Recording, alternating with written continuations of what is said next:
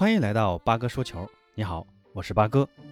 今天是东京奥运会第四个比赛日，咱们中国三大球项目将迎来新的挑战。中国女足将面对小组赛最后一个对手——欧洲冠军荷兰队。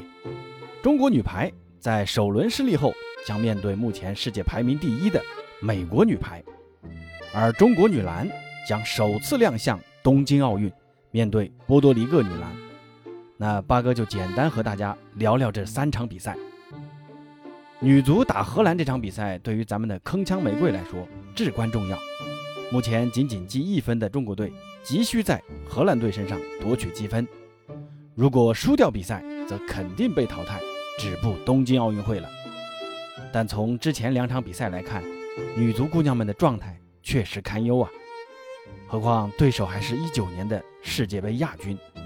咱们要想更进一步，主教练贾秀全得用好咱们的锋线尖刀王霜了。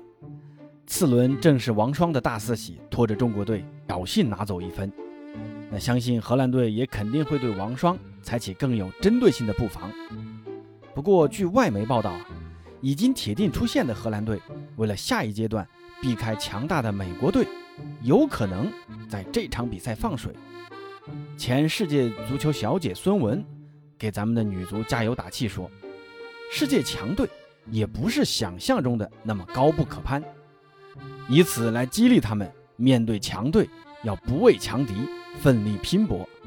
当然了，咱们也要做好最坏的打算，毕竟实力摆在那儿嘛。”咱们再来看看中国女排对阵美国女排这场比赛，首轮的大比分失利，大家都很意外啊。后来呢，解释说是朱婷的手腕受了伤。郎平指导赛后也表示这场比赛没看懂，不过赛后肯定也会进行总结，找出失利的原因加以改正。上届里约奥运会也是如此，开局就很糟糕啊，但最终拿到了冠军。而且咱们中国女排近几年面对美国队的成绩也是出奇的好，在2019年世界杯赛中，中国队和美国队的较量被视为潜在的冠军之战，结果准备充分的中国队。以三比零完胜美国队。不久前的世界女排联赛中，后半程派出主力阵容的中国队，在最后一轮又以三比零轻取有所保留的美国队，终结了后者的十四连胜。看来咱们在心理上还是占有不小的优势的。首轮土耳其的主帅就说了，他们取胜的关键就在于心态放松。那么我们希望朱婷的手能早点痊愈。女排姑娘们也能早日找回状态，在郎平指导的率领下放松心态，在今天的比赛中打出风采，给全国人民一扫昨日无金的尴尬。最后再来说说中国女篮，波多黎各相对同组对手澳大利亚和比利时是小组中最弱的一个对手，所以这场比赛中国女篮姑娘们必须拿出十分的精气神，力争拿下对手，争取一个开门红。澳大利亚打起来可能有点困难，但比利时还是可以拼一拼的。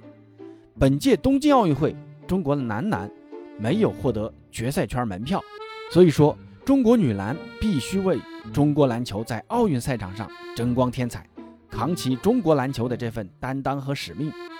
而作为近几年以来最具冲击力的，也是整体阵容架构最出色的一支球队，中国女篮。确实具备了在本届东京奥运会上取得好成绩的实力，但是，同样这支中国女篮也需要尽可能的发挥出我们的优势，扬长避短，戒骄戒躁，保持神秘性，才有望首战开门红。而且，咱们的篮协主席巨人姚明也会到现场助阵，让咱们一起给女篮姑娘们加油吧！毕竟，今年的东京奥运会上三大球项目，女足已经两轮不胜。女排首战也是爆冷输球，女篮如果能够挽回颜面的话，也算是中国三大球的一丝慰藉了。所以说，这一刻，中国女篮扛起的不只是中国篮球的责任，更是中国三大球的担当。最后，咱们再聊聊昨天的比赛啊。昨天的比赛，咱们中国代表团没有获得金牌，金牌榜呢也被日本和美国超越，跌至第三，几个夺金项目都没有保住。尤其是跳水和乒乓啊，以前觉得十拿九稳的项目都丢金了，这也说明奥运赛场竞争的残酷性。八哥也看到了很多人在微博和朋友圈吐槽昨天的几个丢金项目，不过我觉得没这个必要啊。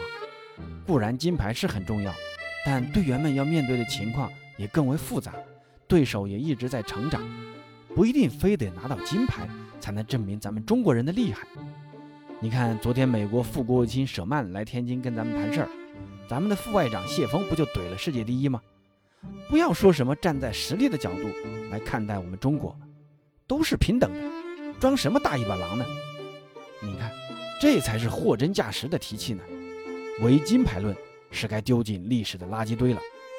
咱们呢，也别给咱们的奥运健儿那么大的心理压力，他们苦练了那么久，比谁都想拿到那枚金牌。咱们在这儿骂来骂去有个啥用呢？还是团结一致，给奥运健儿们加油打气更为重要。你说是吗？好，今天的节目到此结束，欢迎关注、订阅、点赞，咱们下次节目见。